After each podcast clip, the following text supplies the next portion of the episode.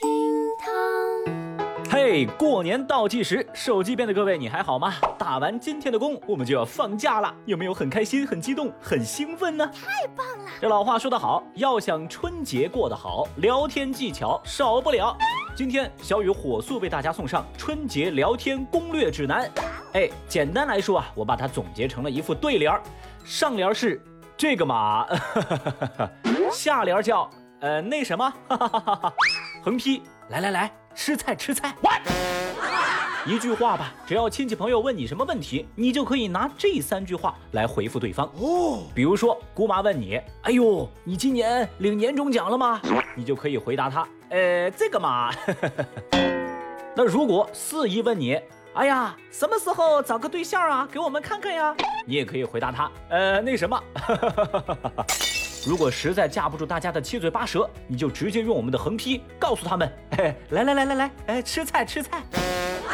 小雨负责任的告诉大家，只要学会这三招，包你春节不怕消。微博一百四十二万人关注，跟风挑战单脚脱卫衣扭伤住院。最近单脚脱卫衣挑战这个活动在网上走红，很多人呢都以此拍了个小视频，证明自己很厉害。而江苏淮安二十九岁的吴女士看到网上的这些短视频之后，也想自己尝试一下，就跟风模仿了起来。结果这个腿的活动幅度太大了，就把腰和胯全给扭到了。去医院，医生介绍说，吴女士是因为猛的一下剧烈运动导致了腰部的急性扭伤。医生表示，单脚脱卫衣挑战没有大家想象那么简单，需要身体多个部位的协调，操作不当有可能造成急性的损伤。建议大家不要盲目的跟风模仿。嘿，有一说一哈，每个人的身体柔软程度不一样，肢体的灵活度它也不一样，在没有做好热身的情况之下，轻易模仿确实容易翻车呀。你看这个吴女士是吧？大家都是人，怎么你的腰椎间盘就突出了呢？哈哈，宋丹丹以前不就说过吗？岁数大了呀，鞋上去了，脚上不去了。这种挑战一看风险就很高，非专业人士的操作真的容易出事儿。所以啊，这也印证了那句话：No 作 No die，Why you try？请记住，无论什么时候都是安全第一，尤其是现在马上就要放假了，各位更要注意安全。而看到这条热搜，小雨我还发现，还是像我一样胖点好。毕竟啊，像我这么胖的身材，基本就告别那些高难度的危险动作了。微博一百七十二万人关注，河南男子醉驾自称鲁智深，拒绝抽血。最近，河南南阳交警大队查获了一名酒后驾驶摩托车的男子，在被警察拦下以后，男子表示自己只是喝了一点酒，不碍事儿。还声称自己叫做鲁智深，民警一听就纳闷了，反问道：“啥？你叫啥？”男子高声回答：“撒娇鲁智深呐？” 得嘞，这肯定喝高了呗。民警便将其带往医院进行抽血检验，但该男子拒不配合，在医院大喊大叫：“我是鲁智深，谁敢动洒家？”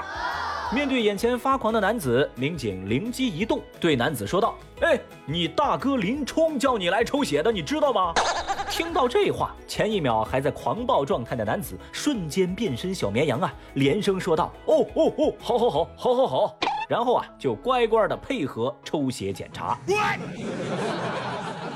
后来经对男子血液进行化验，其酒精含量已经达到了醉驾的标准。目前，该男子已被警方依法采取刑事强制措施，案件正在进一步的办理当中。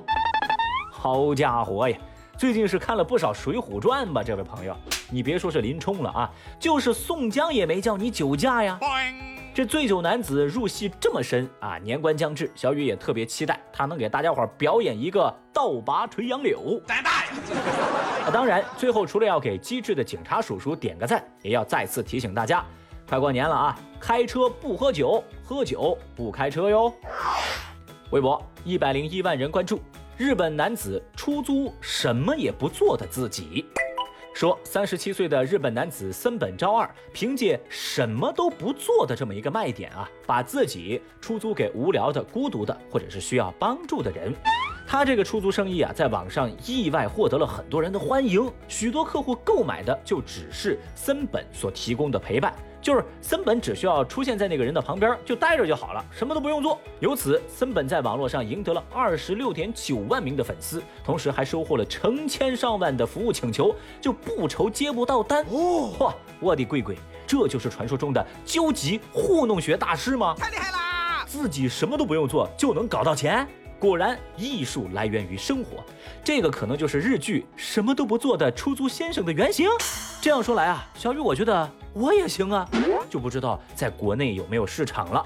哎，我先画个重点啊，是可以什么都不做，但是呢，务必能让我吃吃喝喝。嗯，要知道，任何人可能都会让你失望或者难过，只有吃东西不会啊，吃东西只会让你快乐。如果不够快乐，那只能说明你吃的不对，或者说你吃的。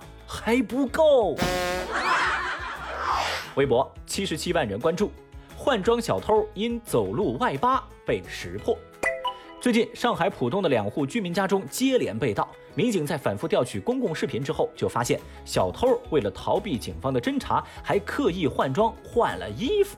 但是民警火眼金睛啊，这个小偷不经意之间暴露的外八字的步伐，暴露了自己的身份。最终，警方在案发七十二小时之后，顺利抓获犯罪嫌疑人王某某。嘿嘿，显著的外八字走路的特点，成为他最大的 bug。可能王某也没有想到自己败在了自己的脚上啊。所以说嘛，法网恢恢，哎，过年呢，你可是有地方喽。在此，我也希望通过这次的教训，这名男子可以改邪归正，要不练一波内八的步伐。喊他！其实呢，这件事情也侧面反映了一个普遍的真理，那就是细节决定成败。微博一百零一万人关注，孩子往井盖里扔鞭炮被炸飞几米高。就在前两天，福建有几个小孩子往井盖里扔鞭炮，井盖和地砖瞬间被炸飞。视频显示，一个孩子直接被炸飞到几米高，而另一个孩子也被炸摔倒。最近，甘肃宁夏等多地都发生了儿童窨井里放鞭炮爆炸的事件。临近春节了，小雨还是要提醒各位家长，教育并看管好您的孩子，放鞭炮一定一定要注意安全。像刚刚咱说的这个事儿，年年发生。前几天我们节目才说过，哎，我都不知道这该怎么形容，这是不是传说中的熊孩子过年玩命系列呀？啊？关于这条热搜啊，有一条高赞热评是这么说的：说不同情熊孩子，只同情无辜的路人。你看网友的态度就充分说明了一个道理：很多事儿都是自找的。讲真的，小雨，我每次看到有小孩堵着耳朵、嬉皮笑脸的朝我跑过来，我心里就慌的一批，你知道吧？因为只有这个小孩他自己知道鞭炮会在哪儿，会什么时候炸开，我不知道啊，我胆战心惊。当然，血的教训呢已经发生了，没有人乐见惨剧的发生。抱怨几句的同时，我们也真心希望用惨痛的教训能够警醒更多的熊孩子，还有他们的家长。说着说着嘛，春节确实快到了，记住，安全永远是过节的底线。对于很多人来说呀，又想胡吃海喝，又不想发胖，又想熬夜穷嗨，又不想变老，又想陪家人，又不想听他们唠叨，又想有朋友一块玩，又不想见到自己的朋友。哈哈，这个春节啊，就是大型矛盾多发现场，为难着每一个好看的人。一个字绝。但无论如何，假期在向我们招手了。那么最后，小雨也想说，我怕十五的祝福太多，三十的鞭炮太响，在此要衷心祝愿每一位微博报的新老粉丝，在新的一年逢考必过，左右逢源，顺心如意，好运连连。来年，小雨希望依旧有各位的陪伴。好了，以上就是今日份厅堂微博报，解锁更多互动姿势，欢迎来喜马拉雅 APP 微博报的评论区活捉小雨哦，又或者来新浪微博找我玩耍。明天我们再聊，拜拜。